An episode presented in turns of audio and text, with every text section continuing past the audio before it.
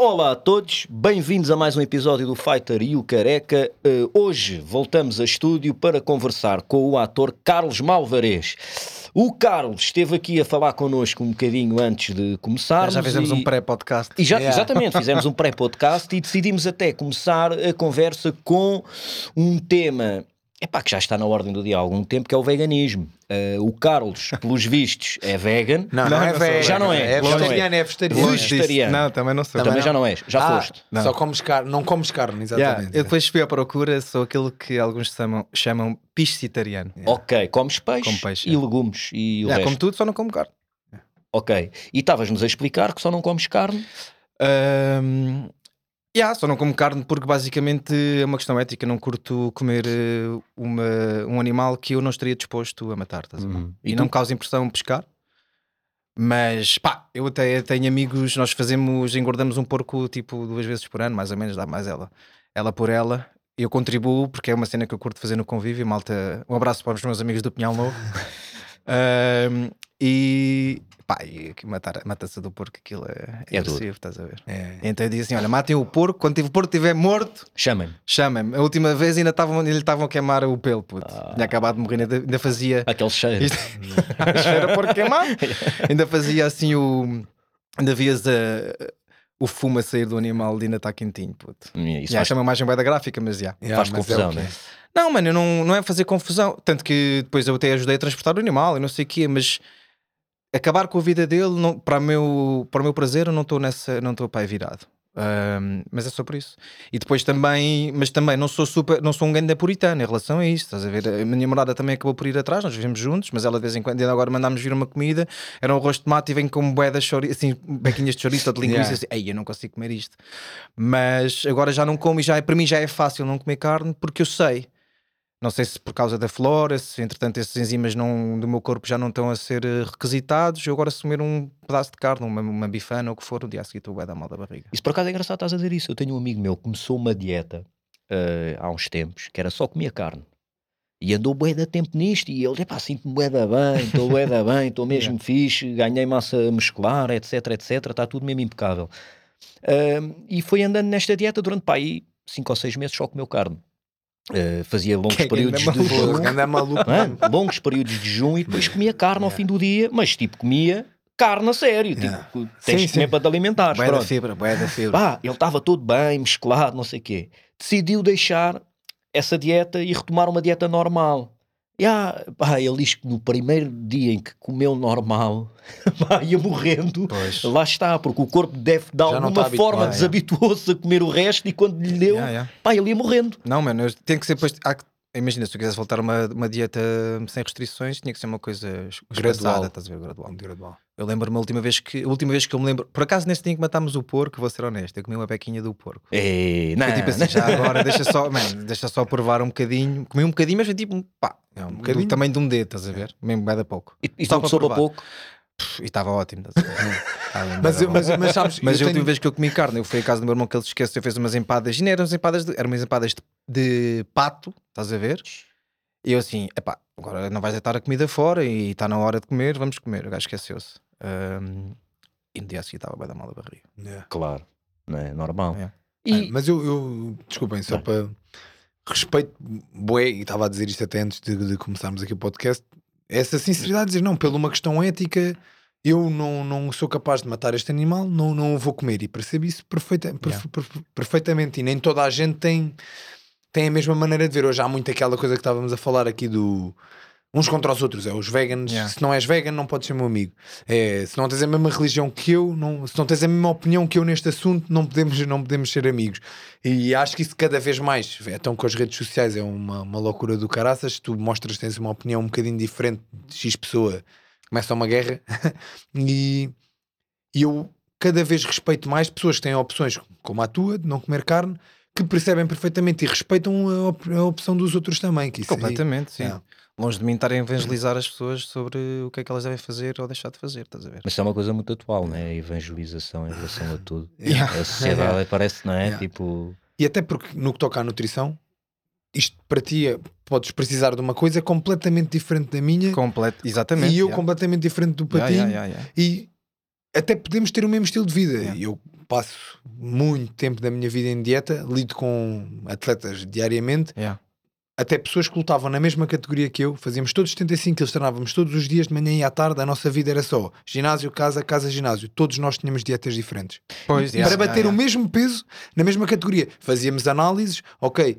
Tu precisas disto, aquele precisa mais daquilo. Por exemplo, eu tenho sempre o déficit de ferro. É, desde puto tive anemia, input, tive anemia input. Sim, yeah. Uh, quando faço dietas muito restritas, já sei que vou ter que tomar ferro. Então isso e, e, tipo, não vais lá com, imagina, aqueles, aqueles vegetais vermelhos, a beterraba. É pá, eu vou-te ser sincero, aconteceu-me isto uma coisa muito engraçada. Eu comia beterraba diária. já, tudo tavas- que tem já enjoaste. Não, não, beterraba, uh, espinafres, tudo que era assim rico em ferro, Yeah.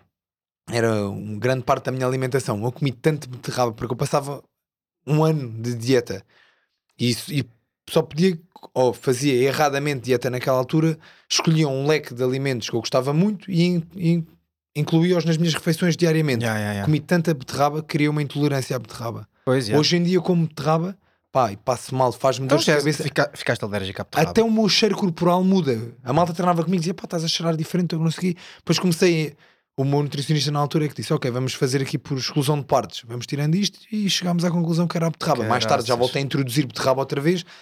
Há situações em que se eu não tiver de dieta, tiver o estômago cheio Tá e a comer tranquilo. bem e posso comer um bocadinho de beterraba, é tranquilo. Se eu tiver a passar fome já de dieta há algum tempo e o meu sistema está ali um bocadinho mais tremido nesse aspecto, se comer beterraba vou passar mal. Dores de cabeça, E- cheiro corporal diferente. Que cena. E cena- será que é só em termos nutricionais? Estavas a dizer, em termos nutricionais, há bué, tipo aquilo que é para um não é para outro e etc. Mesmo em termos intelectuais, psicológicos e etc., cada pessoa precisa de uma cena diferente ou não? É, Eu concordo plenamente. Até eu acho que senti um bocadinho disso na pele quando era puto, devido ao sistema escolar estar feito para um. Tens estas aptidões, se não tens estas aptidões, és um. vais ser um outsider daqui. Yeah. Pá, eu sendo hiperativo, déficit de atenção, nível máximo em puto, crises É. de ansiedade, caía-me o cabelo. Até aos 9 anos, caía-me o cabelo de crises de A mim ansiedade. também, mas foi só a partir dos 30.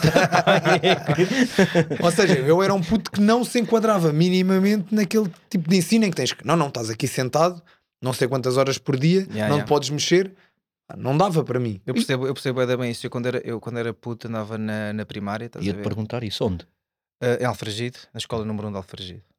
Um, eu andava na primária e eu também yeah, acho que apanhei a sorte de apanhar duas professoras que eram mais velhas, estavam a acabar o seu, a sua vida profissional e tinham, eram pá, boas professoras, boeda compreensivas. Imagina, apanhei uma professora, ou então se calhar nós demos-lhe cabo da cabeça e elas reformaram-se lá. estás a ver? Tipo, no, primeiro, no primeiro ano a professora reformou-se, depois apanhei três anos e ela ficou connosco os três anos e depois reformou-se. estás a ver? Portanto, apanhei mesmo uma geração já mais antiga. Mas independentemente disso, e para ir ao encontro daquilo que eu estava, daquilo que eu me lembrei de, de partilhar, eu lembro de pedir à minha professora assim: professora, posso ir à casa de banho? Ela Assim, vai, vai, Carlos. Pá, e eu, a minha escola é daquelas eh, escolas em que tu entras, tens assim o ginásio bué da grande, aquele espaço bué da grande, e depois tens a primeira sala e a segunda à direita, tipo em baixo e em cima, e as outras duas de cada, de cada ano. E à esquerda tinhas as cozinhas, a sala do, tinhas a cozinha e a sala dos professores. Pá, e eu em vez de ir à casa de banho, corria à volta do ginásio, estás a ver? Foi tipo 4, 5 vezes e voltava para, para a escola e sentava-me. Pá, e anos mais tarde, a minha mãe disse que tinha reuniões de, reuniões de, pai- de pais com a professora e que ela partilhava com ela. "Ah, não, às vezes tenho que deixar o Carlos ir um bocadinho, porque ele tem uma necessidade de correr e eu deixo ir correr. E eu pensava que estava a ser esperto e que ela não, nunca se tinha apercebido, estás a ver? Mas ela deixava-te, ou Ela seja, deixa- apercebeu-se e. Pá, ela, perce- ela percebe que as crianças não podem estar todas no mesmo molde, estás a ver? Não dá. Tipo, cada criança tem, a sua, tem as suas necessidades e e o que é que adianta? Tens um puto que começa a estressar e a olhar para o céu e a, e a se calhar a perturbar os outros quando ele se calhar precisa só de 30 segundos de fazer um sprint e volta E e, já fica a olhar todo contente. a Tentaste ver? enganar a, a professora, tipo, oh Carlos, estás todo suado, é pá, a professora estava mesmo aflita. Se engan-. Se enganei, se enganei, não me lembro. a Mas, é, mas é lembro. engraçado pensarmos nisto, porque até estávamos há bocado a falar do podcast do Joe Rogan, não sei se foi lá que eu vi al- alguém a falar que é tudo menos natural para uma criança de 5, 6, 7, 8, 9 anos Estar sentada um dia inteiro numa escola a ouvir uma pessoa falar. Isso é contra a Eu natura. estava ontem a falar com a minha irmã sobre isso, que eu acho que a nossa. pá, estou boeda preocupado com, a, luta, com a, luta- a nossa luta dos professores e o, o futuro do nosso ensino público, estás a ver? Boeda preocupado. Porque eu sinto que tive muitas vantagens, eh, foi fixe ter. Acho que foi boeda bom na minha, na minha, no meu desenvolvimento pessoal de ter feito a minha escolaridade toda na escola pública e ter convivido com vários miúdos diferentes, de vários estratos sociais diferentes, acho que isso fez, faz de mim, fez de mim uma pessoa melhor. Pá, mas a escola eu acho que tem que evoluir, estás a ver? Acho que, tipo, a, a base do ensino, estás a ver a maneira como as coisas estão colocadas, mesmo para os próprios professores terem outro tipo de, de, de motivação e de noção do que é que são Eu- eu, resultados por acaso, positivos ou no outro negativos, dia? E se com- tu se queres ir para um ensino um bocadinho diferenciado, já é, já é privado, pago. já. Eh, eu por acaso estive a ver um, eh, uma cena também devido a isto do- dos professores e estive a, a- investigar um bocadinho e cheguei a uma conclusão muito gira por vários merdas que andei a ler. Ahm, e uma das coisas muito interessantes em relação à educação é e difícil, e difícil de reestruturar neste momento a educação. Aquilo que era válido para um miúdo há 20 anos ou 30, como nós, ou Uhum. seja, tu ias para a escola e tu efetivamente, independentemente de não ser natural, nós estarmos sentadinhos numa sala ali a Uhum, ouvir e não sei o quê, uhum. tu tinhas um objetivo de sair preparado para o mundo, para uma profissão, para Uhum. um ofício, para o que quer que seja. O problema hoje em dia é, tu não sabes como é que vai ser o mundo daqui a 10 anos. Tu não sabes que ofícios se vão manter, tu não sabes que ofícios vão desaparecer, tu não sabes que profissões é que se vão manter, Yeah, tu mas tu sabes consegues, em vez de estar a despejar matéria, tu consegues fomentar o processo criativo e o pensamento crítico. Certo, certo. E isso é engraçado, que isso dentro do, do que está escrito para eh, uma reestruturação da educação há três Cs ou quatro Cs, ou o que é que é, que é o pensamento crítico, a, a- a compaixão e a, Uhum, e a- e a, hum, compreensão. Compreensão. eh, há eles chamam-lhes quatro Cs. Ok. Eh, e uma das coisas fundamentais que dizem para a atualidade do ensino é prepararmos as, as crianças para uma grande capacidade de, de transformação constante. Uma profissão que é válida hoje, daqui a 15 dias pode já não ser. Eh, e a pessoa ter a capacidade de se reestruturar e de se reinventar, que é alguma coisa que hoje não há. Hoje é o contrário. As pessoas estudam, saem do- aos 20 anos da escola. Ah, eu agora sou padeiro. E sou padeiro a vida toda. Mas se tu fores a ver, não é? se tu fores a ver, já na, na minha geração, se eu começar a olhar à, à minha volta, eu acho que tenho muito poucos colegas, ou antigos colegas de escola, que acabaram o curso, até foram para a faculdade. Eu entrei na faculdade, mas não, não terminei o curso, o curso, decidi ser só atleta, pronto. Ah, mas, mas muitos deles acabaram, e eu tenho muito poucos que estão a exercer na área Pois é. que tiraram na faculdade. Pois é. Claro, E muitos deles olham para trás e dizem: Fogo, estive na faculdade a perder tempo, tirei aquele curso, agora estou a fazer uma cena Yeah. completamente diferente. Yeah. Não Porque nem sequer era. Não, mas. nem- Ah, mas, oh, malta, é assim, nós eh, não sou antropólogo nem sociólogo, mas houve uma coisa que aconteceu no mundo, no mundo ocidental que nos mudou para sempre, que foi a Revolução Industrial, em que tu passaste a ser um operário e especializavas-te num determinado tipo de ofício e só fazias isso. Mas antigamente, mesmo antes, man, tu sobrevivias da maneira que, com, com o que era possível. Se se fosse para fazer sapatos, fazias sapatos, se fosse para cultivar na Yeah. terra, se fosse para ajudar, se fosse para ajudar na taberna, ajudavas na taberna, se fosse para tomar conta dos cavalos, tomavas conta dos cavalos, mais se fosse para pescar, yeah. Portanto, eras muito mais polivalente e fazias o que fosse preciso. E depois, fosse, e depois a- aglomeravas e assim, agora não vou fazer nada, vou estar aqui a, vou estar aqui a aproveitar as, as cenas que nós já conseguimos reunir. E, vamos, e de repente houve esta, esta, esta revolução que, que nos mudou, estás a ver? E é muito giro. Para o bem ou para o mal. Essa polivalência de que tu falas é uma coisa muito humana. Completamente. humano- e é a vantagem do ser humano em Yeah, relação às outras yeah, espécies. yeah. O problema é que é isto é que é engraçado, que é nós estamos a agarrar na nossa vantagem e a destruí-la e a especializarmos, que é uma coisa que não faz muito sentido. Uh, e no É futuro assim, vai dar. yeah, vai- faz- vai- vai- mas, mas imagina, eu acho que hum, o que é que é uma especialização? Ainda para mais hoje em dia, com o tempo que nós vivemos, o que é que é uma especialização? É tu fazeres o 12 anos de escolaridade obrigatória, ok, tudo bem. Pá, e de repente tu podes te tornar um especialista em 4, 5, 6, 7, 8 anos. Estás a ver? Tu com 8 anos já és um médico. O que é que são 8 anos no resto da tua vida? Aliás, grandes, grandes, grandes autores e grandes escritores portugueses eram médicos. Miguel Uhum. Torga era médico, o, o António Lobantunes é médico, psiquiatra, o Bernardo Santareno era médico. Isso, isso, não- isso não, não te vai definir aquilo que pode ser eventualmente a tua vocação e a tua inquietação. Ahm, por isso é que eu, eu também, para além de ser ator, O, também. o José Carlos Pereira era médico. Entretanto ficou. Entretanto ficou. Só não, não é escritor ainda, Yeah, mas. yeah. mas isso que eu estava a dizer, eh, eh, o pessoal diz: tu és ator e agora. E, yeah, eu sou ator, mas eu vejo-me da bem a fazer outra- outros trabalhos, estás a ver? E como ator é bué da fixe Yeah. sentires isso. Yeah, yeah, yeah. E como ator, tu tens Yeah. que visitar bué da vezes outros trabalhos Aliás, eu, entre- não é? eu- eu sou ator e entre trabalhos, em vez de pá, podia estar a desenvolver outras coisas, mas disse assim: pá, não preciso de dinheiro agora. Já trabalhei num café, já, já, já, já trabalhei como condutor de Uber, estás a ver? Já fiz várias coisas, tudo o que tem a ver contacto com as pessoas, eu estou online para isso, curto Uhum. bué. Agora, se me por isso é que eu, eu antes de. Sempre fui aluno, tinha alguma capacidade de, intele- um, de aprendizagem nas disciplinas científicas, estás a ver? E acabei por ser aí sempre direcionado nessa, nessa zona. Fiz o 12 até o 12 em Científico Natural e depois entrei em Engenharia Mecânica no técnico, puto. Eu estava em Engenharia Mecânica no técnico a pensar, pá, que é que isto é fixe, estás a ver? Eu curto, eu curto algumas disciplinas, mas tu também és bem da novo e já és obrigado a tomar decisões bem importantes Yeah, bem da yeah, novo. Isso é bem difícil. Mas eu lembro-me de tomar uma decisão com o coração e não tanto com e não só com puramente racional. E lembro-me de pensar, pá, eu sou incapaz de fazer o resto da minha vida laboral sentado ou a um computador ou a uma secretária. Isto, pá, isto não vai ser para mim. E na altura já fazia teatro amador, era uma, era uma, uma atividade extracurricular que eu tinha muito interesse. Disse, Nep, eu vou tentar entrar no conservatório. A se entrar, acaba o curso com 20 anos. Se a coisa se der, deu. Se a coisa não se der, tenho 20 anos, posso ir à procura de outra formação e siga para bingo, estás a ver? E entretanto, felizmente, a formação correu bem e pá, continuei a comecei a trabalhar como ator. Então- E, sou também, e é isso que eu estava a, e isso que eu estava a dizer há bocado e esqueci-me.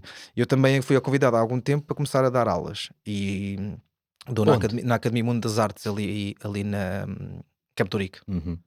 Ao pé de. Mesmo, ao pé, mesmo nas piscinas de Campo de Ourique, mesmo ao lado, nas traseiras daquela escola secundária que eu agora não me recordo o nome. E eu estou com. Eu, para já começo logo a dizer ao- ao- aos meus alunos, entre aspas, dizer assim: olha, pessoal, eu não sou professor. Eu não tenho método de trabalho, eu não tenho, eu não tenho competências pedagógicas para dizer que sou um professor. O que eu sou é uma pessoa que felizmente já tem muita experiência, tem mais do que, mais do que vocês que estão a começar. Vou partilhar aquilo que são as minhas convicções para ex- experiências e sensibilidade para vos ajudar no vosso percurso de formação e acima de tudo, eu quero que vocês compreendam que isto é tudo um processo criativo, estás a ver? E quanto mais eu te- conseguir fomentar o vosso pensamento crítico e o vosso processo criativo, mais capacidade vocês têm para se encontrarem como artistas. Porque, a quanti- vamos ser honestos, a quantidade de cursos que todos os anos forma atores em Portugal, comparado com aquilo que é o real o, o número de, de, de possibilidades de trabalho em Portugal, é, é, É ridículo. epá, é ridículo, estás a ver? É, é sério, porque há muitos atores a serem formados Cada vez mais. E pouca, pouca, Porque antigamente, pouca, o- Bué de procura de trabalho. Esquece. Havia o conservatório e depois havia assim um ou outro teatro que, que conseguia ir lançando alguns nomes, mas não havia assim muitas escolas. Hoje em dia tens escolas ao pontapé, eh, a maioria delas privadas e etc, Yeah. com, com investimento e pronto. Não, mas também tens, ouve lá, tens os cu- cursos profissionais de teatro, do décimo ao décimo segundo, que é uma cena que eu, eu compreendo, mas eu acho que estás, lá está, a balizar demasiado cedo um, um aluno para uma coisa bem específica como teatro. Não sei se sou grande fã disso. Acho que, acho que o pessoal pode ver uma beca antes de, de querer ser ator, que é, uma, é das, das- dos ofícios artísticos em que requer eh, Mais vida. E há mais vida, estás a ver? Podes ganhar competências, podes perceber o teu talento, mas precisas de viver para, o, o para ser Bukowski, ator. o Charles Bukowski, Oh, um, está autor, ele. Vamos um brinde ao Bukowski. um autor norte-americano, ele tinha uma frase muito gira, que ele também foi professor na Yeah. universitário e os alunos perguntavam qual é o segredo para ser um grande escritor e ele dizia, pá, é saíres daqui, ires para o bar, Yeah, beber yeah, copos e viver, É- vive, é vive, é- vive, que, que é para teres história para contar, porque se não vives, tu não tens nada para contar, e se não tens nada para contar, és mais um. Yeah, Que mas aqui é isso que é. o Johnny estava a dizer que é antigamente tinhas muito menos cursos, estás a ver? E, e- e muitas vezes entrar no conservatório era sinónimo de já um estatuto quando saísse do conservatório, estás a ver? Até porque, só para fazer aqui um, uma chega histórica, o conservatório foi fundado por Almeida Garrett em 1847, se a memória não me falha, e criou três escolas: criou a escola de teatro, a escola de atores, a escola de cenografia eh, e a escola de música.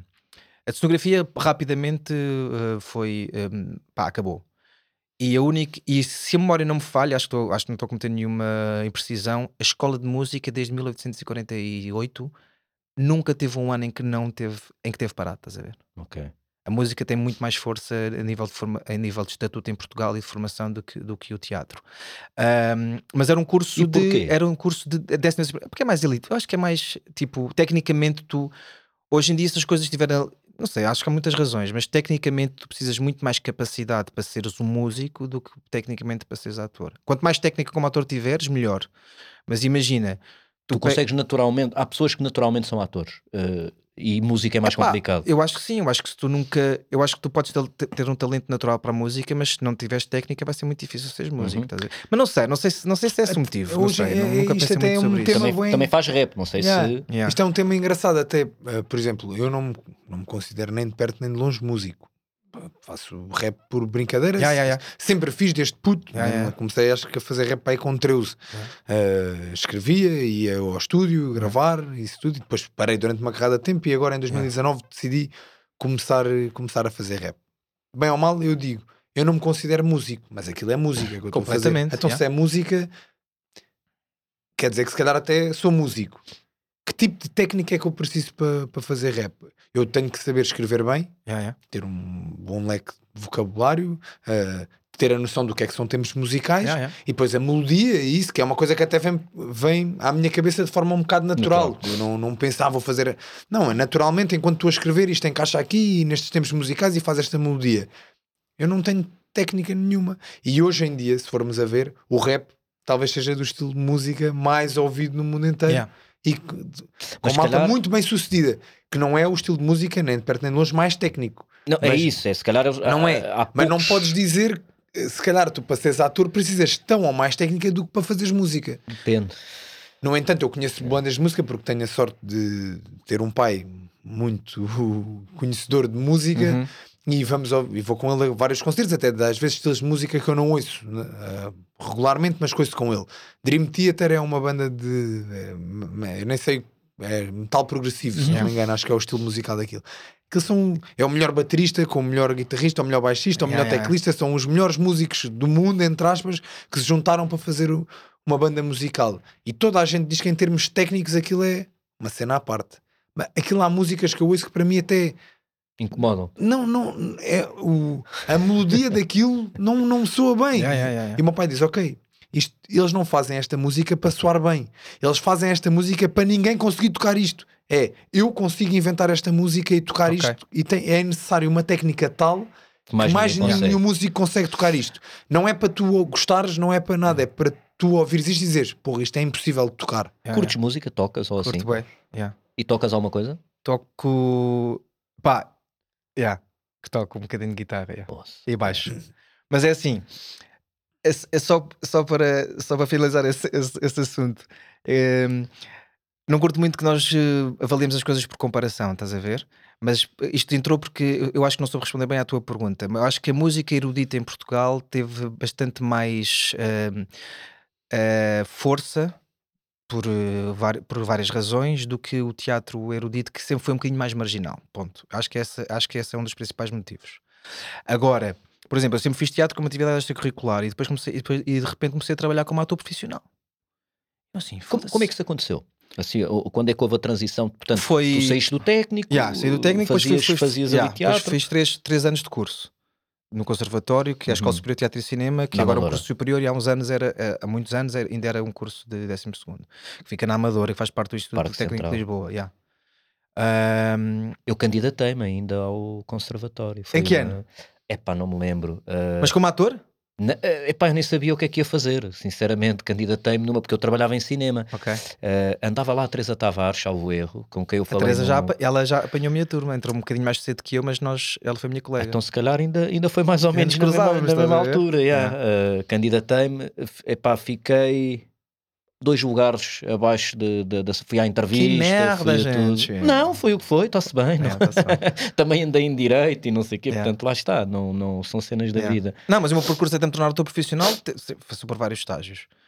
Ahm, desde começar a fazer teatro para a, inf- para a infância, ah, com uma companhia fundada por Paulo que era Magia em Fantasia. Depois também fundei um grupo de teatro com, com alguns colegas com quem eu me identificava, nomeadamente o Pedro Filipe Oliveira, o Miguel Raposo, que é filho do Zé Raposo Sei, e da sim. Maria João Abreu, e a Silvia Almeida, que eram os, os quatro fundadores, que fundámos uma companhia, começámos a fazer os nossos, nossos espetáculos. Depois Pá, depois olha, vais à procura de representação para tentares fazer castings para trabalhares no audiovisual e continuas a ver os teus projetos em teatro. Foi assim que a coisa aconteceu naturalmente. Mas, eu- mas passado dois, três anos disso acontecer, eu estava assim, pá, então, mas a minha atividade extracurricular, eu tinha pá, 21, 22, 23, Tornou-se. tornou-se a minha atividade profissional. Tu, tu alguma vez trabalhaste no teu curso de técnico? Do que tu tiraste? do Não, técnico? achas? Claro que não. Não, mas o pensamento científico ajuda-me ajuda-me ajuda no trabalho Não, artístico. Já te dou um exemplo. E ahm, isto para responder à tua seu Sim, toque. sim, sim. E de repente fiz um espetáculo no Teatro Aberto com o João Maria Pinto, que começou no teatro, nomeadamente na Barraca, ah, como músico. E ele tinha uma guitarra e trazia a guitarra para, o- para os ensaios e ele é que me ensinou os primeiros acordes. E eu assim, ah, vou começar a aprender a, a tocar guitarra porque assim tenho outra coisa. Então sentava-me em casa, no YouTube, havia um gajo que é o Justin Sander, que eu acho que é o nome dele, tinha um, um processo de trabalho para iniciados no YouTube e aprendi a tocar sozinho em casa no YouTube. E cheguei a ter uma banda com o Miguel Raposo, estás a ver? E como é que se chamava? Chamava-se Bomba Kiwi. Bomba Kiwi e o que é que tocavam?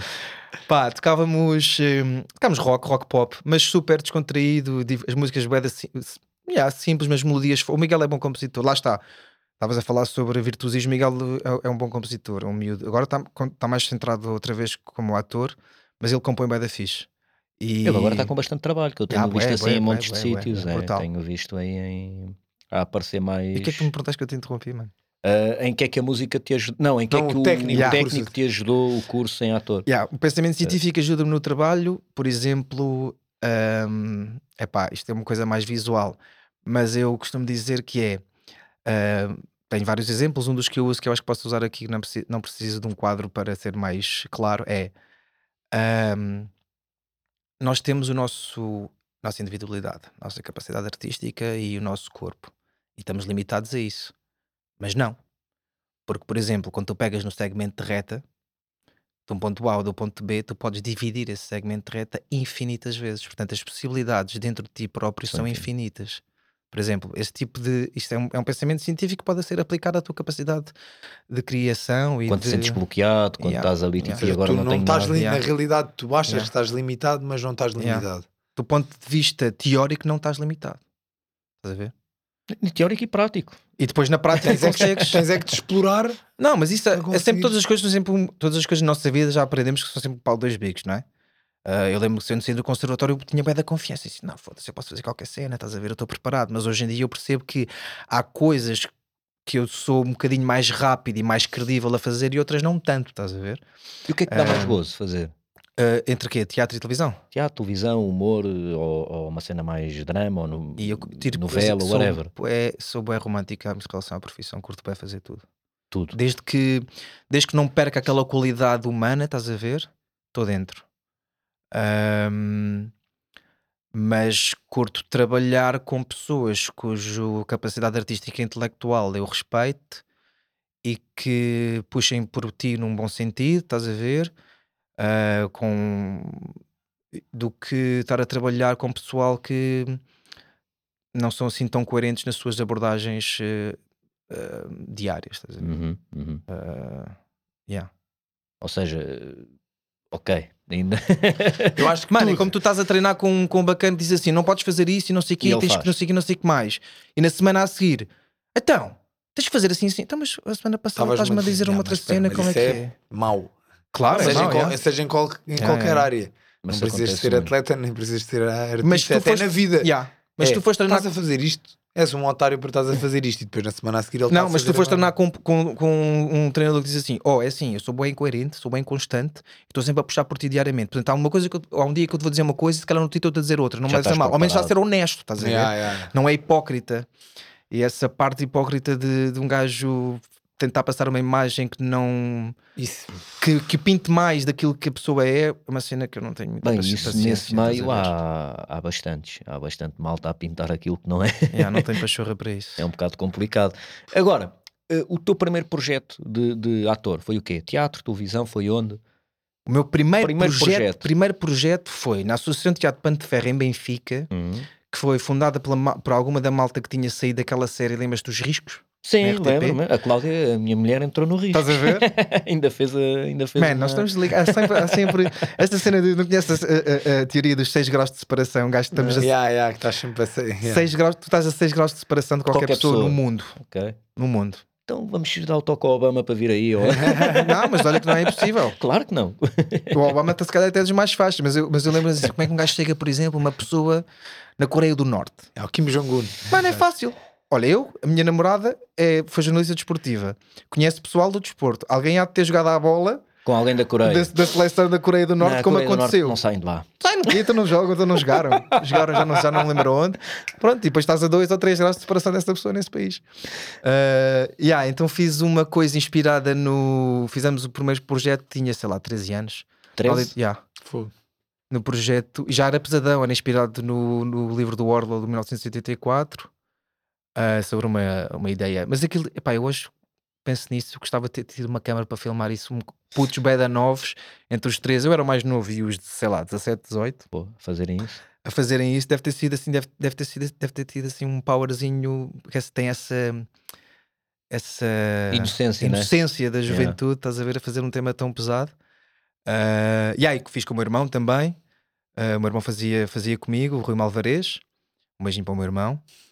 Ah, Que também pá, é com mais mal. Não, o meu irmão. pá, o meu- Lá está, olha, o meu irmão é um exemplo específico de que tipo, tem talento, tu tem podes fazer, faz fazer bem coisa na tua vida. Porque ele fez, entrou, dois, entrou em dois cursos no técnico, não funcionou, depois fez publicidade e marketing na ESCS.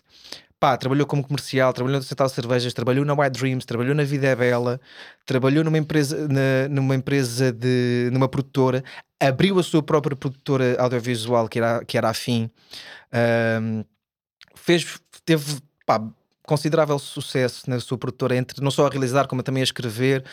Ah, pá, entretanto, vendeu a empresa e agora ahm, pá, até aproveitava para fazer publicidade ao meu irmão, mas a verdade é que tem um espetáculo de stand-up que esgotou no Vilareia há uns dias e agora vai fazer no dia. Já não, Não lembro é que dia. porque esgotou. Yeah, no Vilareia, mas fiquem atentos ao Instagram do meu irmão.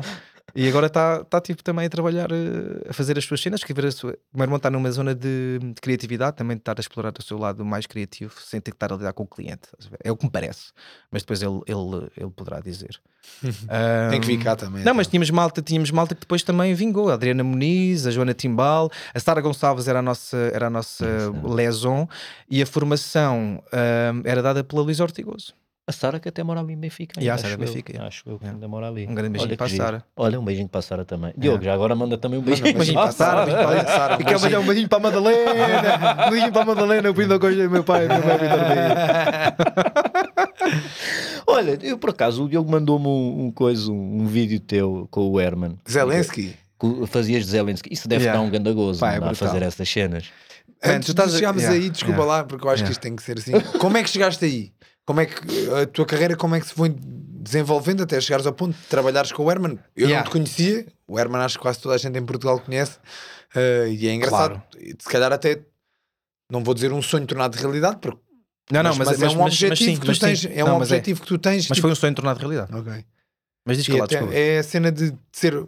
Acho que todos nós temos o objetivo de trabalhar com os, Os melhores, nomes claro. mais sonantes da nossa Yeah, área. yeah. Sendo que o Herman é um dos nomes mais sonantes da Yeah. tua área, como é que tu te sentes e como é que decorreu a tua carreira até chegares a esse ponto Yeah. e como é que te sentes agora que já lá chegaste? Ahm, epá, O Herman sou- e a Ruefa, atenção. Yeah, yeah, tipo, não é? Não, não, é pá, é assim.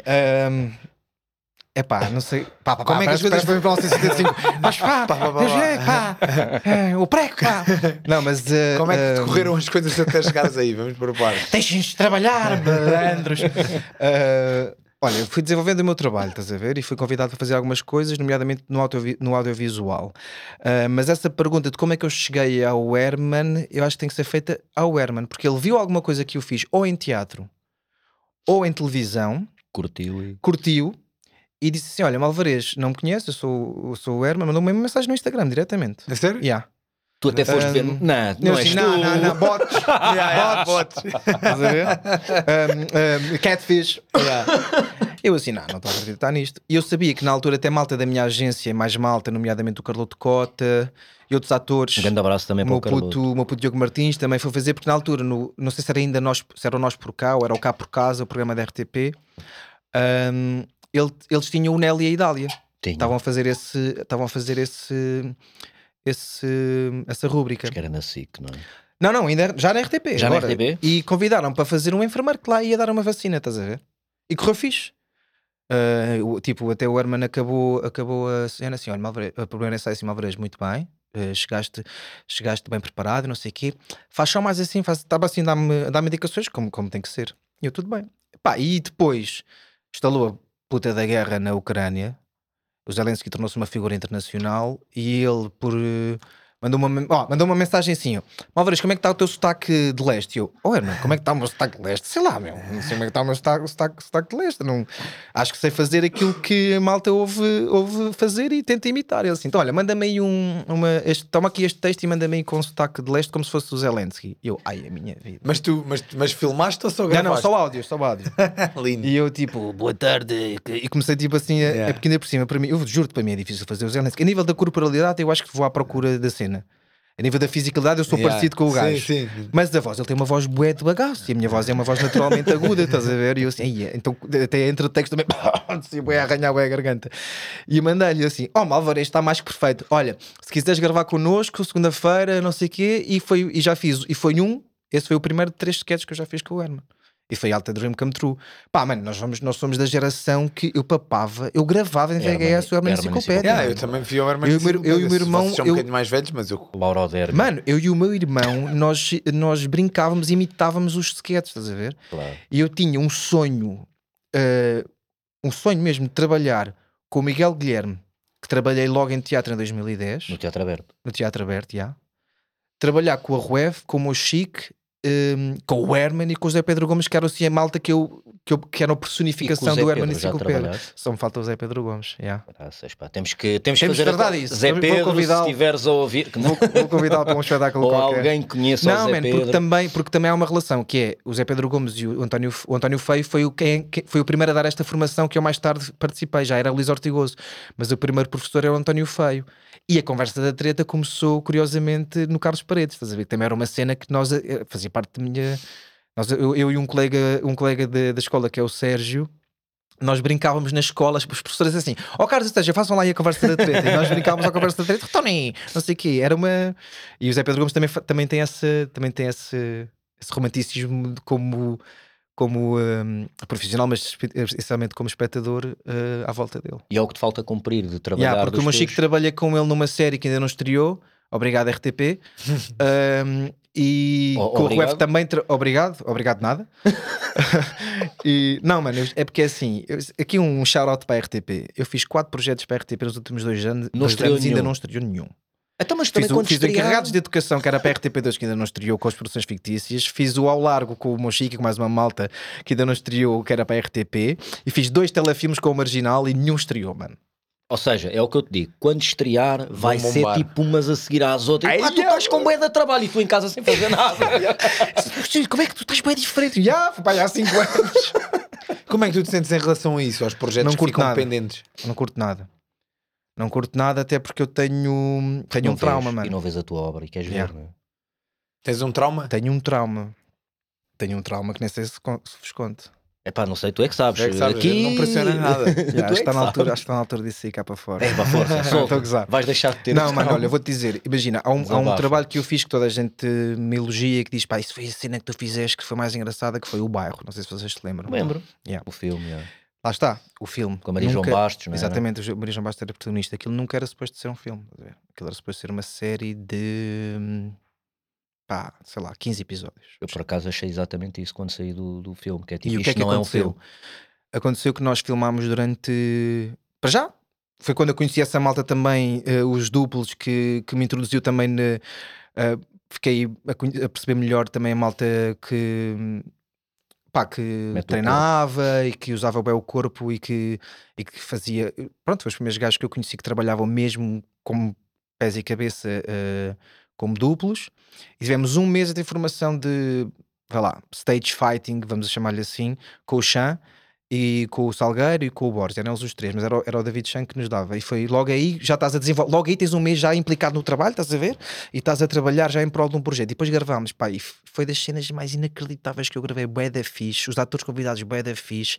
Pá, cenas do género, começavas a trabalhar ao meio-dia, à meia-noite tens que acabar, mais, mais tardar, e depois o pessoal assim, pá, sem- mas sem ser uma cena de abuso, é, precisamos, este decor não temos mais, não importa se ficar mais uma, uma, uma horinha, duas horinhas, Ficava e a malta tudo. ficava, um grande amor à camisola, cenas bué da fixe, decors inacreditáveis, bué da loucos, meu, mas bué da loucos, cenas em que tu tinhas liberdade para improvisar, os, reali- o, o diretor do projeto era o Jorge Cardoso, mas o resto dos realizadores davam-nos bué da, bué, da, bué da liberdade, a coisa estava bué oleada e não era super verosímil, estamos a falar de um, um gangue de um gangue português que fazia tipo assaltos todas as semanas, estás a ver? Mas tinha, mas também tinha essa leveza porque era quase também uh, também tinha um, um, ponto de vista um bocadinho mais uh, até cómico na própria, na própria maneira como abordava algumas coisas, apesar de ser sério. Uh, yeah, acabamos de gravar e acabamos de gravar o projeto, fixe, já acabou, não sei o que, vai ser uma cena fixe. E pá, fomos nos encontrar bem um copo a malta, tipo fim de projeto. E eu cheguei e estava assim, um ambiente assim, uma beca pesada, e o Afonso Pimentel viu-se e disse assim: nunca mais me esqueço. Foi no Caixa de Sodré, nunca mais me esqueço. O gajo arruma assim no puto assim: puto, não vais acreditar. E eu: o que é que se foi? Perderam as imagens. Eu: hã? Ei. Mano, não sei o que é que fizeram os backups, mais, mais pai, metade, da, metade da série foi, foi ao ar. Eu sinto, estás a gozar com a minha cara, mano. O gajo: não, não, não, foi assim. Mas como é que isso aconteceu? Ah, e, então, e aí começa o mito que foi uma obra, que foi não sei o quê. Nunca, ainda hoje não sei o que é que aconteceu. O que eu sei é que Tiveram bué, houve decors inteiros que desapareceram. E aí é o que eu acho que foi o erro de. Pronto, mas pronto, depois, de, depois de, do, do incêndio ter sido apagado, nós, toda a gente tem opinião, não é? Uh, mas aí eu acho que a Plural devia ter sido mais esperta, que já tinhas o pessoal todo ainda pronto para filmar, com os mesmos testes de imagem, fazias uma reunião uh, o de urgência, vias quais é, o que é que tinha desaparecido e que, que, cenas é que eram mesmo importantes para tu cozeres a série, e filmavas mais duas semanas essas cenas tipo oh, mesmo importante, ou o que fosse. Então tentou-se recuperar e nunca se conseguiu recuperar. E houve decors inteiros que foram à vida. E a série, e depois montaram e fizeram ao longo, montaram um filme, estás a ver?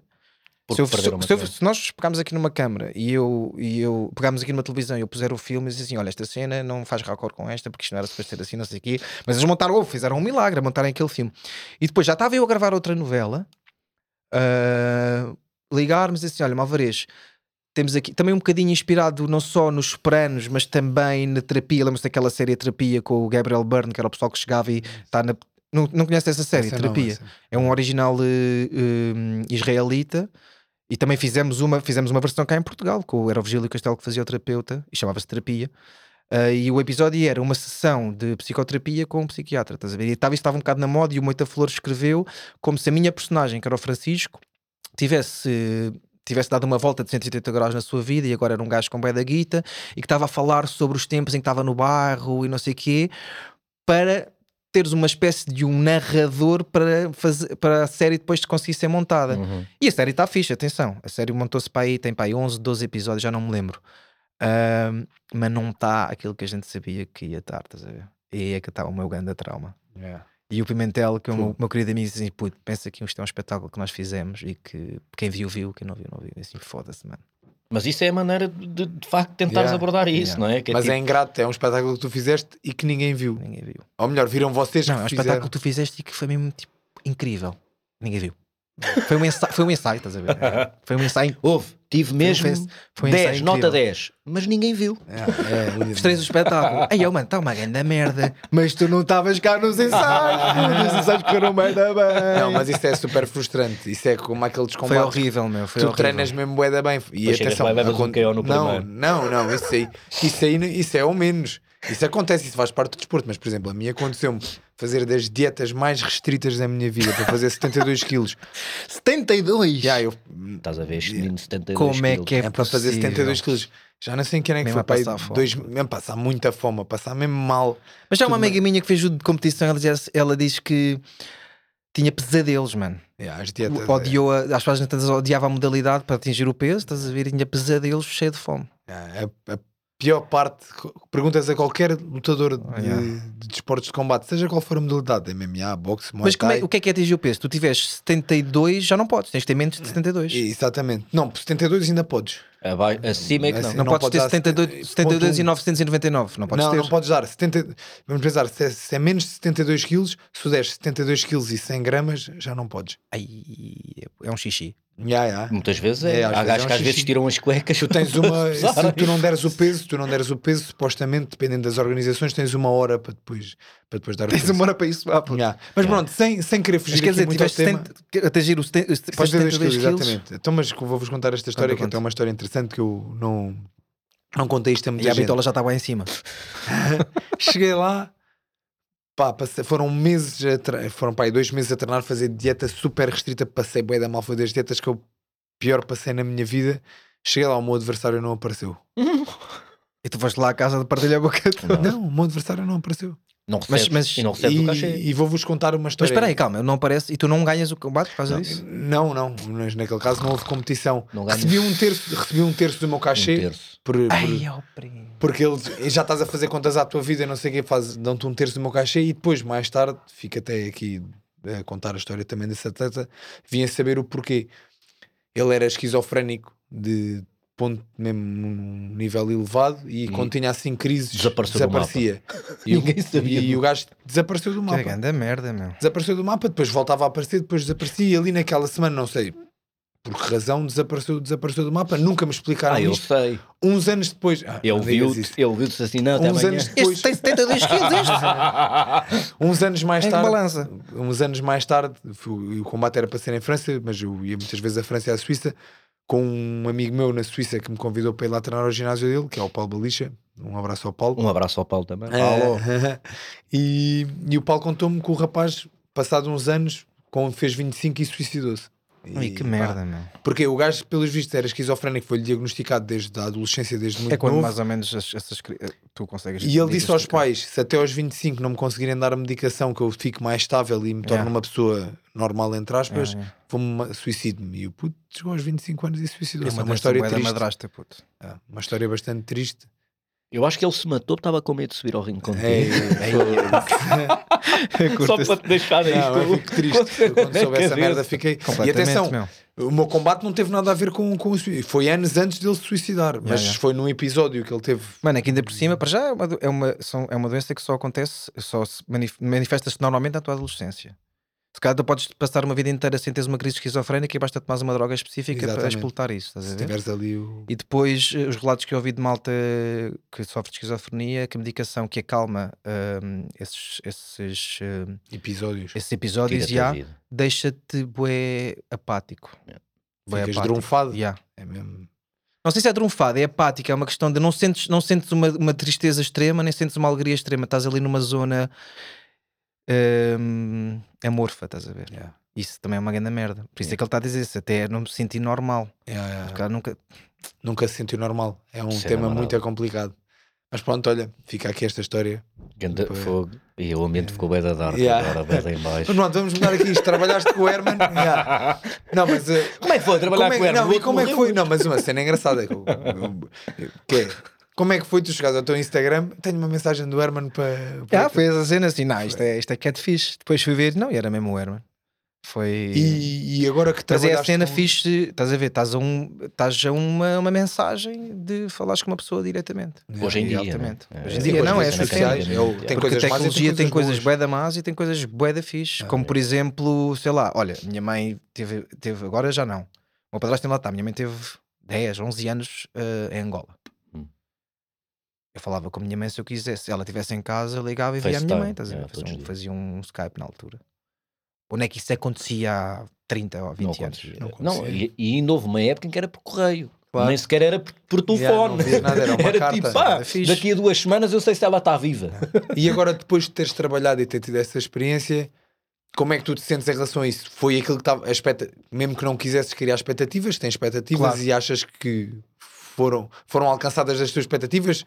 Foram ainda mais, ou ainda foi melhor a experiência do que as expectativas que tinhas? Não, eu acho que hum, já, já tenho hum, já tenho experiência suficiente para ter uma, uma, uma gestão bastante saudável com as expectativas, estás a ver?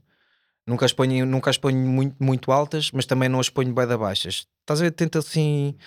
Porque é, é das piores coisas que tu podes ter, se calhar, na vida como profissional, mas como ator, então, criares uma expectativa é uma grande merda. É. Mas mesmo bué da mal. É como Sai mal, igual, a andar aos exatamente, É bué da mal, mano, como é lutador mal. é exatamente É igual.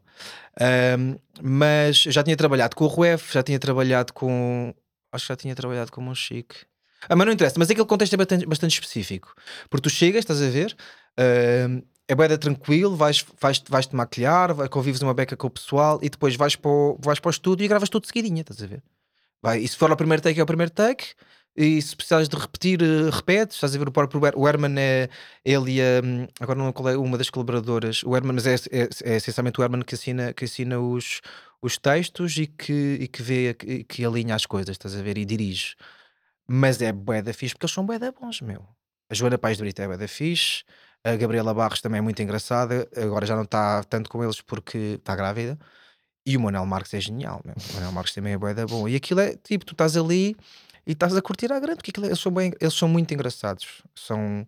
Mas, mas são sérios na maneira como encaram o trabalho, estás E, a e ver? de vez em quando há ali cenas que são mesmo tipo. ah, ah, que não estão escritas, que são. Não, mas quem tem mais liberdade para fazer isso É o acaba também por ser o Herman, estás a quando, ver? é- quando Mas saiu- tu, quando começas a ouvir o Herman a falar e a mandar, grande, a mandar grandes, grandes buchas, tu vês muitas vezes a ruefa a fazer assim. Yeah, as coisas. o Nicolau, o Nicolau fez isso, ele a dizer este general que parece o Joaquim Nicolau. Não é? E ele, Esse não tipo, estava escrito, como é óbvio. Yeah, yeah. O ele assim, ó Nicolau, ele estava mesmo com dificuldade em manter-se. Como é que tu. Como é, mas lidar com isso em, em set deve ser uma cena É de caraças. Não, é bem da fixe, é bem da fixe. É mesmo alta cena. E. Eu acho isso, isso é que deve ser bué da fixe no, no, no seres ator, isso é que deve dar bué da gozo. Eu, Yeah. eu, eu, por exemplo, uma vez fui ver uma peça ah, no, lá, no, lá no- em Mas o que é que é mesmo retrai? Eles são mesmo bué eles são bué bons a fazer comédia. a- ali É em Algés, e o, e o Pedro Giestas, o gajo fazia uma cena muito gira, que era a meio do- da peça, tinha um isqueiro, ia acendendo o isqueiro, portanto o isqueiro ia ficando quente, e depois o gajo às tantas encostava aquilo a um colega de...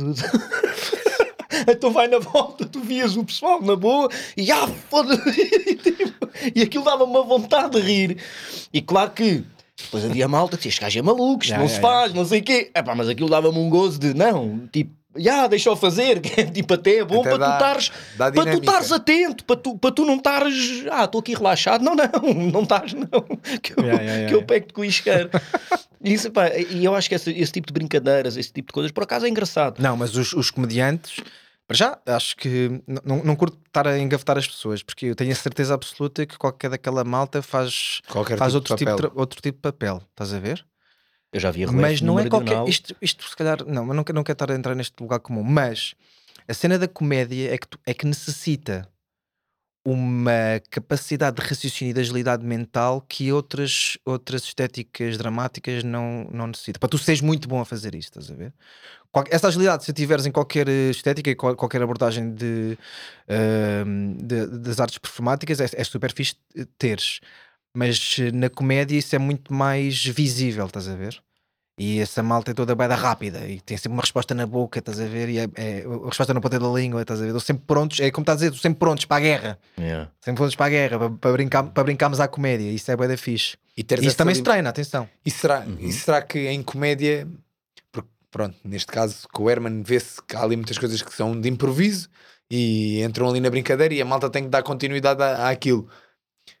Acontece também o contrário se tu trabalhares com alguém muito, muito estrito. Tem que ser este, é o texto, não podes improvisar, tem Yeah, que ser yeah. isto. E em comédia isso acontece? Ou normalmente em comédia há sempre ali um bocado mais liberdade no- nos textos? Ou, ou há quem, quem trabalhe, não, é isto e é isto. Yeah. Opa, é depende, bué. Depende, depende, para já depende do tipo de texto que estás a fazer, depende do tipo de pessoa que está a encabeçar o projeto, Do encenador. yeah, do, do encenador, depende, tem, tem bué de fatores, bué de fatores. Mas deve ser mais Ah. fácil trabalhares num ambiente mais. Yeah. Mas também depende um bocado de quem tens à frente, porque às Não, vezes mas imagina, quando são. Eu, por eh, exemplo, eu, eu, por exemplo, como espectador, eu acho que me rio muito mais de textos, por exemplo, do Edward Albee ou do, ou do Brian Friel, que são textos que têm graça, mas que não são comédia. Uhum. A- a- aproveitam as situações e têm uma graça natural e é muito, é muito mais empático para mim do que quando eu piso os pés para ver um espetáculo que é assumidamente Comédia. uma comédia. Comédia. Vamos fazer uma boneca. uma- e às vezes até exageram nos bonecos e estás a Yeah. ver e- e, Mas isso também não é livre, vamos Yeah, dizer assim. E esse também. tipo de abordagem, nada, que é uma coisa que eu não eu, eu acho que não, não tenho qualquer tipo de preconceito em relação a isso mesmo. É Um, gosto curiosamente, pessoal, eu sento-me numa, num- num- numa plateia e vejo toda a gente à minha volta a rir e eu não, eu, eu não tenho não acho tanta graça, estás a ver? Uhum.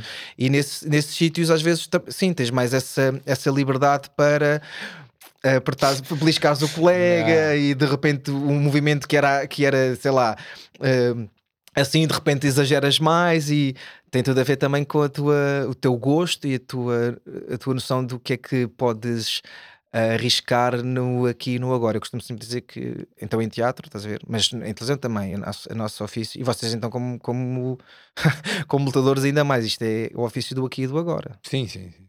Aqui É o timing certo. Yeah. É engraçado, ainda hoje estava a falar disso de manhã com. Estava a dar um treino eh, a uns amigos meus e estava-lhes a dizer que o que faz toda a diferença entre tu seres lutador e seres um bom lutador é o espaço e o tempo. É tu, na Yeah. altura certa, na distância certa, tomares a decisão certa. É sempre tem a ver a distância que estás da outra pessoa, neste Yeah. caso num combate, tens, estamos numa distância mais curta ou mais longa, e é o timing. É tudo, tem tudo a ver com o timing. É neste momento isto bate certo. A técnica certa no momento errado é a técnica errada. E... Até porque tu podes estar num combate round atrás de round, a ganhares o round e depois, por um momento de distração, és knockoutado. Isso aconteceu no. Isso aconteceu. Acontece com os atores também. Yeah. Estás a ganhar, a peça está um espetáculo e de repente tens uma branca. E agora? Yeah. Ainda agora fui no sábado tive em- estava em Inglaterra com, com um colega meu, que é o Frederico Cordeiro, foi campeão do Ih, mundo. KO, Foi campeão do mundo.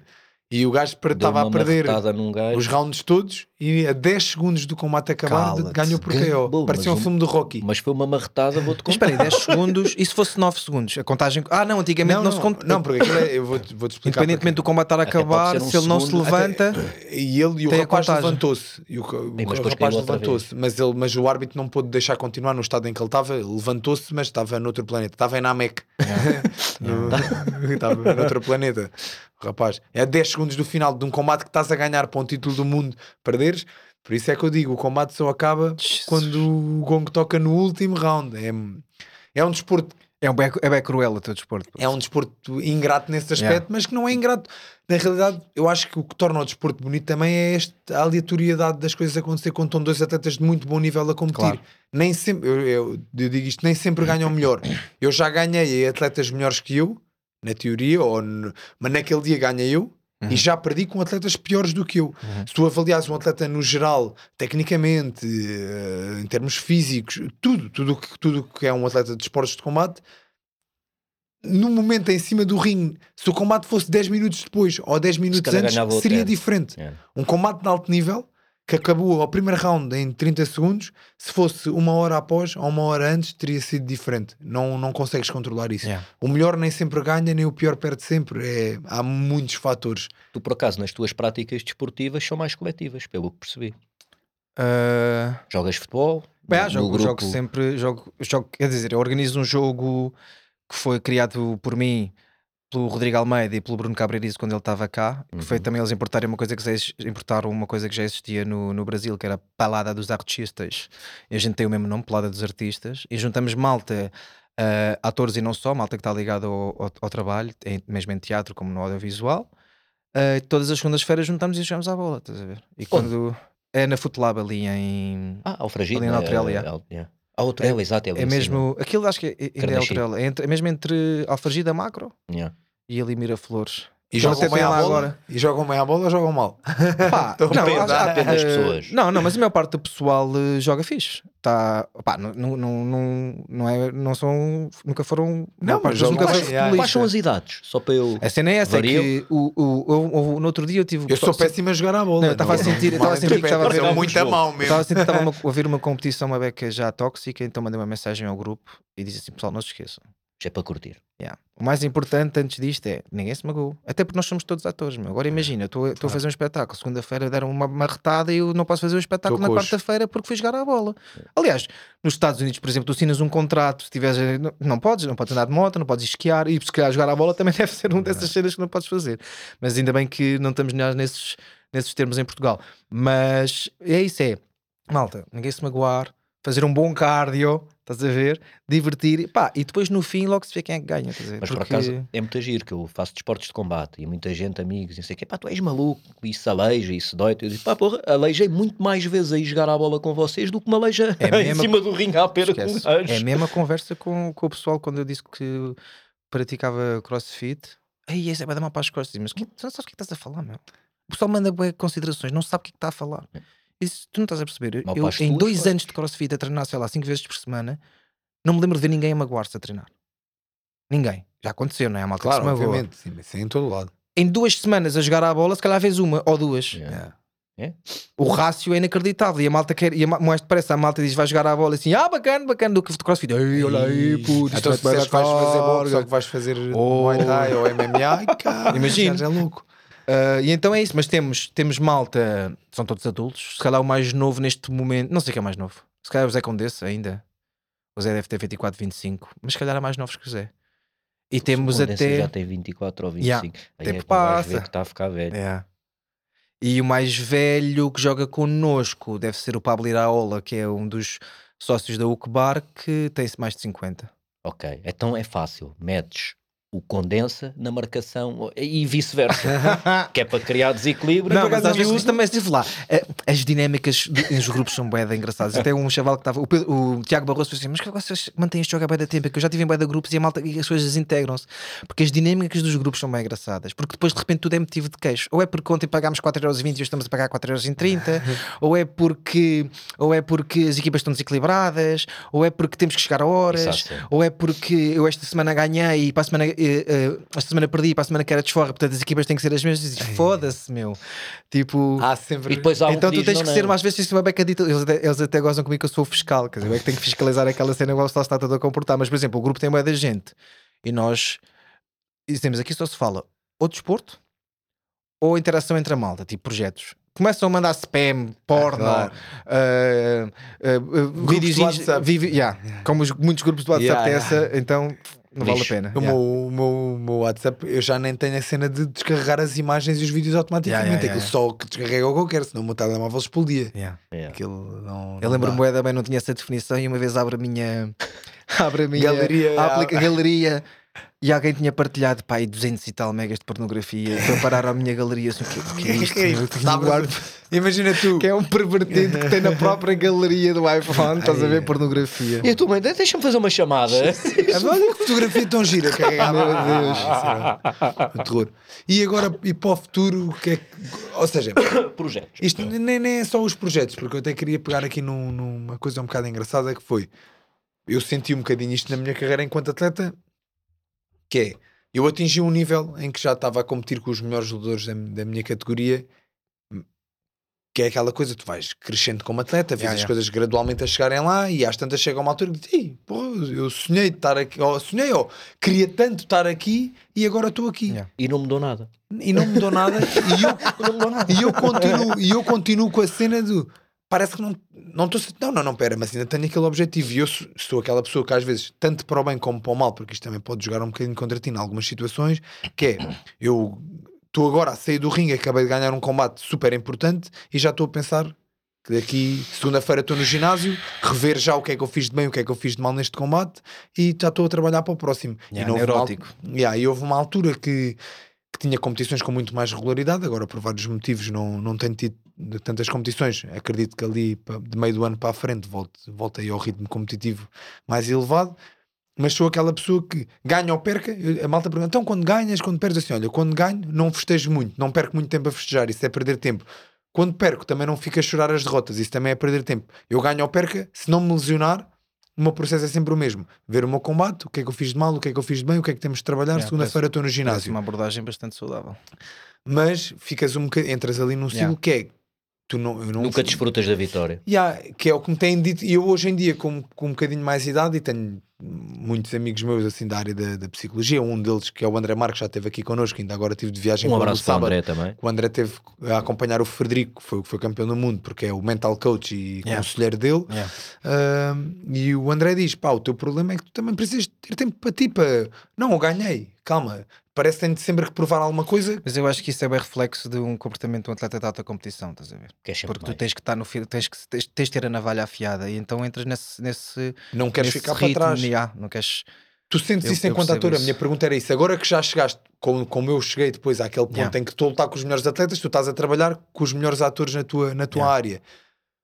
Tu estás sempre a pensar na próxima, queres sempre melhorar enquanto ator, ator consegues usufruir do não, calma, agora estou aqui neste momento, isto é fixe. Yeah. Como é que tu lidas com isso? Lido bué da bem. Ah, acho, acho que lido bué bem. Muito bom. Consigo, consigo bué usufruir de projetos e de, e de ambientes de trabalho fixe, estás a ver?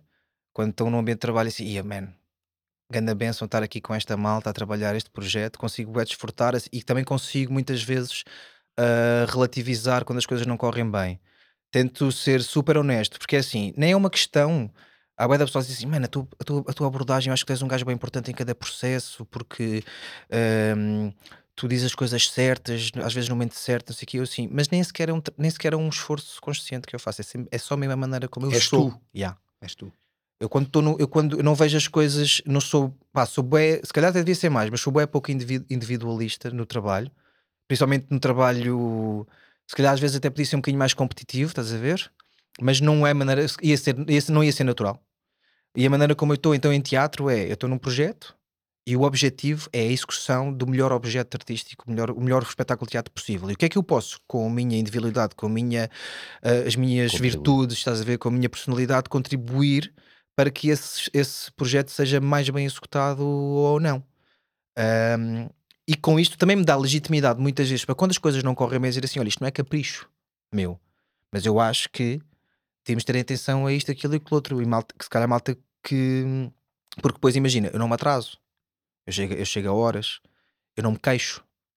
Se as coisas estão, a- estão a. tô- tô- imagina, eu, sou, eu tenho uma capacidade. Sou um bocado mais chato para estar a trabalhar em casa, por isso é que às vezes até tenho mais dificuldades em ver os meus próprios projetos. A pré-produção cansa-me, sou um bocado preguiçoso nisso, mas no trabalho e para o teatro, mano, o trabalho tenho bué da capacidade de trabalho e estou sempre disponível. eh, mentalmente acho E- que tenho essa força, quando estás os a outros ver? não têm. Às vezes, às vezes quando era, quando era quando é mais novo, incomodava-me mais. Agora também já, estás a ver. É aquela depois já a- começas e- também a respeitar o Yeah, outro que é depois tipo, também pronto, estás a, e às vezes estás a, ter, a tomar as dores dos outros. Uma vez estava a tentar ajudar um colega e ele respondeu-me tipo, "Mas eu não preciso de advogado. E eu assim, ops, se calhar era melhor que estás calado, Carlos. Estás a ver? Ahm, mas a intenção era boa, atenção. Não era. Porque, uh, as dinâmicas, as dinâmicas, as pessoas são bem diferentes e às vezes têm leituras uh, diferentes daquilo que era a tua, a tua intenção, estás a ver? Mas. hum, mas já fica um bocado lixado quando o pessoal é uma beca preguiçoso no trabalho. Porque tu acabas. O teatro é um trabalho de equipa Yeah. e acaba a Yeah. equipa toda por ser prejudicada pelo. E por isso é que não é à toa que muita gente acaba a trabalhar com as mesmas pessoas, porque já, já, tem, já criaram as dinâmicas, estás a ver? Sabem que aquilo funciona Sabem, assim. e sabem que, o que é que as pessoas podem dar, sabem até onde é que podem Este é meu papel. espicaçá-las, estás a ver? é o- Nem sempre é fixe, porque é fixe que haja, que haja audições e que, e que a malta nova, ou- e, não, e, não, e, não, e não necessariamente nova, mas que a malta, ah, normalmente as audições é sempre a malta até aos 35, ou até aos 30, ou, a part- ou até aos 25, estás a ver? É fixe que haja sempre audições até para papéis de malta mas mais é muito velha, estás a difícil ver? entrar em gajos novos em grupos que já estão feitos. Yeah, isso yeah, até, yeah, por yeah. exemplo, em ginásios tu notas Yeah, isso. yeah. Chega um gajo a uma equipa e é fresquinho, Yeah. aí aos leões todos logo. Yeah, yeah. Por acaso, mas por acaso foi um trabalho, um trabalho muito bem feito. Isto, isso, chegou a- isso acontece em todos os ginásios, todos, é inevitável. Mas a nossa equipa mudou bastante e isso graças à Dina e à forma dela ge- gerir ali os recursos humanos, vamos dizer, tanto da parte dos treinadores como da parte do- dos atletas. Que mudou muito nos últimos Eu- dois anos, a equipa mudou bastante e está muito mais abrangente em Yeah. todos. Ninguém que entra ali de novo agora sente isso. Eu, por Porque exemplo, adoro, eu, por exemplo, adoro eh, fazer isso a, pessoas que chegam novas, ser mesmo o gajo tipo bacana para Claro, eles, claro, tipo, yeah. por- porque tenho consciência que é, É este uma- gajo está-se a pôr aqui. É pá, numa cena de luta, que já é uma cena dura para Yeah, caralho. este gajo quanto mais depressa aquela pessoa está à vontade, mais depressa Exatamente, também está aprender com ele. Super exatamente. desconfortável. Yeah, ele yeah. está ali com medo, está com tudo, Yeah, está yeah. receoso, está a olhar para todos a ver o que é que pode Yeah. fazer ou não. Tipo, e então tentar ser Sim, o sim, mais, mais ainda do que os outros, que os Exatamente. outros já estão habituados ao que ela saber Claro. deles, não é? Mas, mas, yeah, mas, mas respondendo também à tua pergunta, e, e então isso também hum, fico. Tenho essa. hum, acho que aquilo que eu obtive é fruto do meu trabalho e do meu talento, estás a ver? E estou bem agradecido em relação a isso. Mas. hum, mas tenho, só, só tenho uma mala pata que é aquilo que eu já trabalhei. Eu devia ter muito mais dinheiro do que tenho, estás a ver? Estou sempre a contar os e tostões. qualquer Yeah. ator em Portugal, Isso é, praticamente. que, isso é que me lixa. A nossa precariedade é bué da- é bué Eu- Então tu como freelancer, imagina, tu és, tu és freelancer como ator. Os processos de trabalho normalmente duram, sei lá, ah, seis semanas de ensaios, mais duas, vamos imaginar, vamos, vamos imaginar oito. São seis semanas de ensaios, duas, e duas semanas de, de apresentações, que é uma grande trampa também, mas isso, isso é uma outra história, porque é que isso acontece. Ahm, há dois períodos em que tu normalmente tens mais peças a acontecerem, que é agora, houve, foi o Dia Mundial do Teatro esta segunda-feira, dia 27 de março, ah, e normalmente na rentrée, que é Setembro, outubro. novembro, que é quando tu vens do verão. Como é que tu consegues, em teatro, como freelancer, trabalhar janeiro, interrompo se és freelancer, não estás afeto a uma companhia, de janeiro a dezembro? É impossível. Então a ganhares mil, mil e cem, mil duzentos e cinquenta euros a recibos verdes, tu vais viver do quê? Não vives. Não vives. Yeah. Estás a ver? E isso é que é uma cena. Isso é que é uma... E eu, eu, por um lado, tenho, tenho tido sorte que tenho trabalhado, com, trabalhado também muitas vezes, a maior parte das vezes com companhias que têm apoios públicos, que, por exemplo, quando aconteceu a, a pandemia, foi, foi uma coisa que, que, eu, que eu tive muita sorte em relação a outros colegas, que né, os espetáculos não aconteceram, mas nós recebemos na mesma, Tava ou onde? então foram adiados para. Estava com a, estava com a companhia. O Propositário Azul, por exemplo, uma coprodução com as comédias do Minho lá em cima no Minho, e aquilo era um projeto e as coisas foram-se. Interrompemos esse projeto também, foi quando, quando, quando rebentou, foi em 2020. Exato. Uh, e depois sempre com a coisa, mas nós recebemos na mesma, sempre com a coisa de uh, vamos adiar, mas depois, entretanto, tu, adi tu adias, mas para aquelas datas já havia outros projetos que já Sim. estavam marcados, estás a ver? Uh, mas foi uma altura lixada para nós, para, não, para toda a gente, não esquece. Mas para- ma- imagina, eu acho que só, só quem a teve pior era o pessoal que tinha negócio da noite. De resto, no, de resto esses, esses foram tipo, mesmo- não- é Pá, impossível. os- nunca, atleta- nunca tiveram abertos, estás a ver? Os Tudo que-. Pá, seres atleta é, é aquilo que eu estava-te a dizer fora do podcast. Que mais do que às vezes as pessoas imaginam, seres atleta e seres artista, até Ator. independentemente de seres ator, seres músico, é tu, como atleta, és um artista, tu és um performer, tu tens é. que entreter as outras pessoas, independente de- dependendo das, das modalidades, obviamente, porque tens modalidades que as pessoas não veem tanto por entretenimento, é sei lá, atletismo, mas um lutador dos esportes de combate. Tem essa componente espetacular. ah, tem Não. que haver um espetáculo. não- Arte marcial. por isso é que é uma arte Uma arte marcial, de tu és um artista, és um artista diferente. Mas lá está isto, sem querer tirar a parte que- de entretenimento cá no, noutras modalidades, como eu falei do atletismo, e o atletismo é uma delas, mas as pessoas veem aquilo com olhos completamente diferentes. Eu não vou ver os Jogos Olímpicos com os mesmos olhos com que vou ver o UFC, ou com que pago bilhete para ir ver uma gala aqui em que estão dois gajos que eu quero ver à, à porrada. Sim, entre cada- cada- todas as coisas têm o seu contexto. Tu é, tu- tu- nós funcionamos como uma banda de música, basicamente, é tal e qual. É. Um, um promotor ga- liga-me e diz: Olha, uh, vou fazer uma gala, uh, quero que tu lutes contra X pessoa, pago-te X. Tu dizes: Olha, o meu cachê não é esse, ou é, ou tem, debates ali o teu cachê. É. Muito bem, vais e lutas. Se fizeres um bom espetáculo, provavelmente vais ser chamado outra vez, até pode ser que o teu cachê suba e as coisas vão decorrendo assim. E tu vais debatendo. E se tu fizeres mau espetáculo, deixas de ser convidado. Se fizer, e teres managers também é importante. Nós trabalhamos com managers como, vo- como vocês trabalham. Neste caso, tu és freelancer. Não, Eu- sou freelancer, mas estou representado por Elite. Estás a Ok, ver? ok, todo pronto, todo o trabalho tenho- que eu faço Tenho um manager.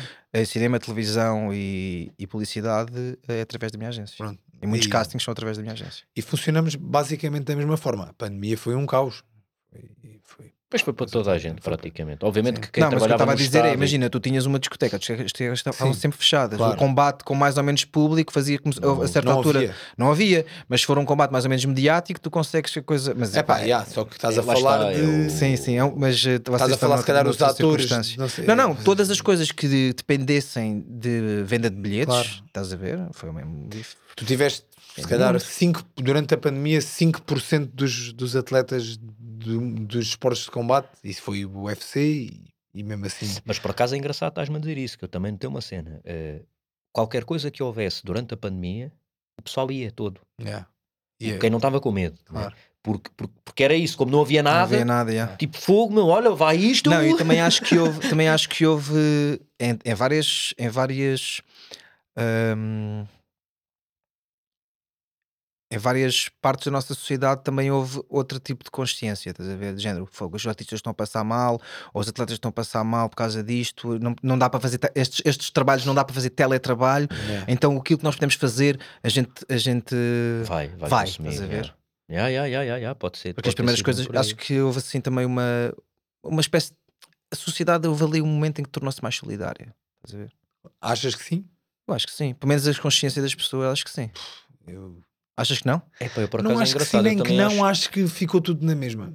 Eu estou a dizer naquele. Mas É, atenção, eu estou a pá. dizer naquele momento. Estou a dizer Naquele- naquele momento. Ahm, mas também acho que não havia outra Houve escolha. treinadores a passar, que eu conheço treinadores a passarem mal, atletas. ah, eu safei-me porque sou um gajo que já há muito tempo vive só do desporto, sou esperto. Ok, vou receber isto agora, não vou esbanjar a minha guita toda, não é? Aí recebi um grande cachê, Camo tudo, vou pondo sempre uma certa, um certo X de parte. Calado, formiguinha. É, pá, já.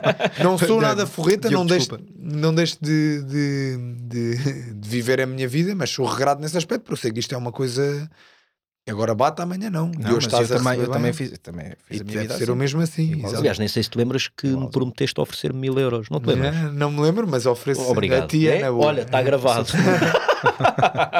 Carlos, mudando um bocado a agulha à conversa, Yeah. uma pergunta que fazemos a todos: Yeah. qual é o teu maior medo? Ei, faz, vocês viste? fazem essa Yeah, yeah. Eu não apanhei- nada a ver com nada, mas é assim. Qual é o meu maior medo? Ah, aí, agora deixaste-me assim sem chão. Vês? Toma. Deixa-me pensar um bocado. Claro que Hum, sim. Pá, não sei.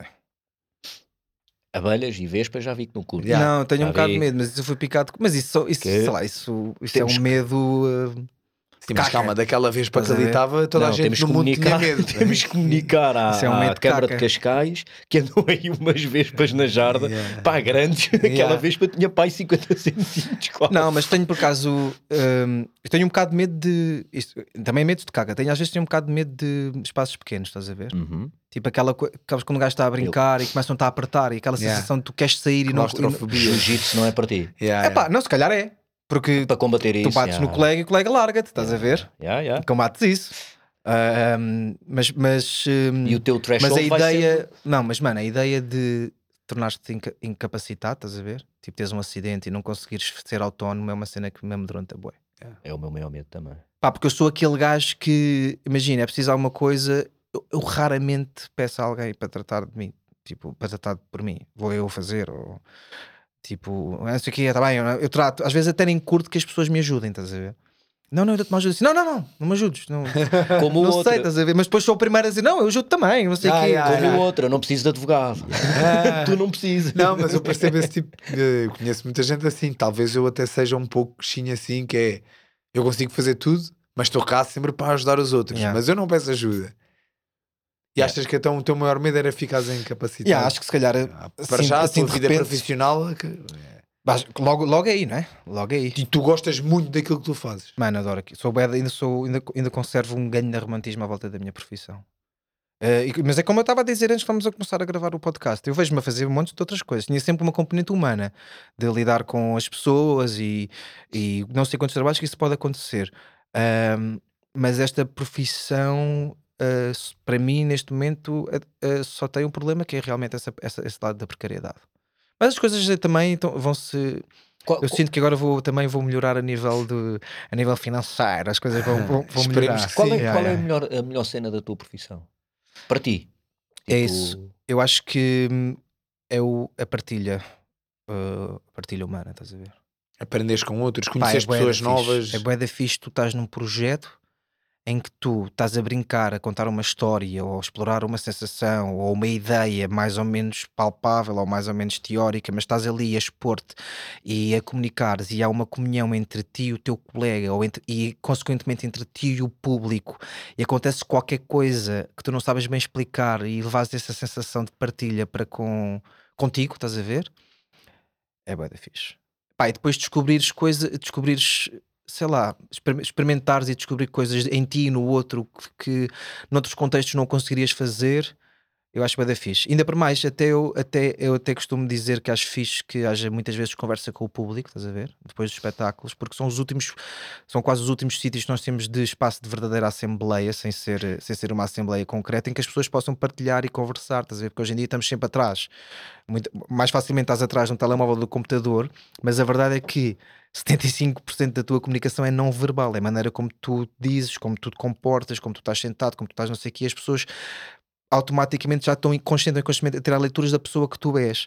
E se tu perdes esse contacto com a pessoa, estás a perder eh, montes de possibilidades que o outro tem para te oferecer. Olha, e, e com esta dica, não percam as possibilidades que o outro tem. Yeah, vou, tomar café, vou tomar café com os amigos. Mas é mesmo. assim, Ah, eu sou vamos- uma pessoa boa também do contacto assim. Não há nada, acho que já está provado que não há nada que atrofie mais o teu cérebro do que a solidão. Yeah. E a falta de sono. São, Falta de sono também. Yeah, yeah, yeah, são os dois. Disse o são. Huberman. É, é, não, não, é mesmo, é uma necessidade fisiológica. Malta, e com este recado do Carlos, vamos, vamos terminar aqui o Fighter e o Careca. Foi um prazer ter-te Não, um aqui. prazer, pá, um prazer. fixe, obrigado por esta conversa. Uh, voltaremos em breve, esperamos nós. Caso não aconteça, esperem mais um Acontece, bocado, que a acontece, gente está claro. a voltar. Um grande abraço a todos e até já.